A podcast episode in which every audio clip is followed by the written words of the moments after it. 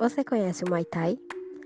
É uma arte marcial vinda da Tailândia que tem como benefícios o equilíbrio, o aumento da autoconfiança, a força. Mas o que isso tem a ver com as dificuldades dentro da universidade?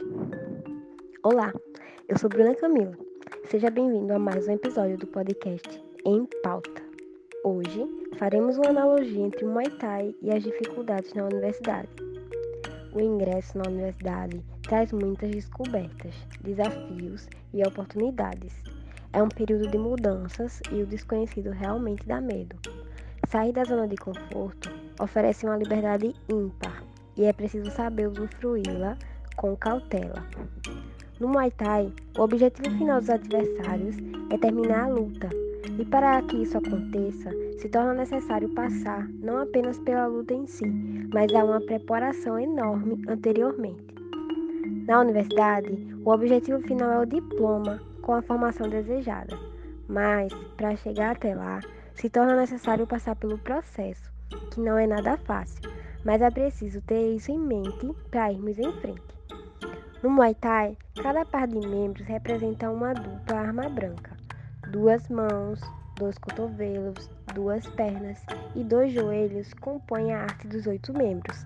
Cada membro tem um potencial de ataque em luta, por isso é considerado uma arma e uma das questões mais trabalhadas é o uso correto dessa, dessas armas. Assim acontece na vida acadêmica. Possuímos membros que podem nos auxiliar nesse caminho, como os projetos de iniciação científica, projetos de monitoria, extensão, congressos, e é preciso saber agir na hora certa, traçando o caminho para as dificuldades, inclusive financeiras, que é uma das maiores relatadas por alunos na graduação, em especial aos que vêm de outro estado, como eu. Vida de universitário realmente não é fácil. São horas de aula, exercícios que se acumulam, seminários, provas, atividades complementares e ainda conciliar com estágio, emprego e etc. No meio desse turbilhão, é normal passar por alguns perrengues.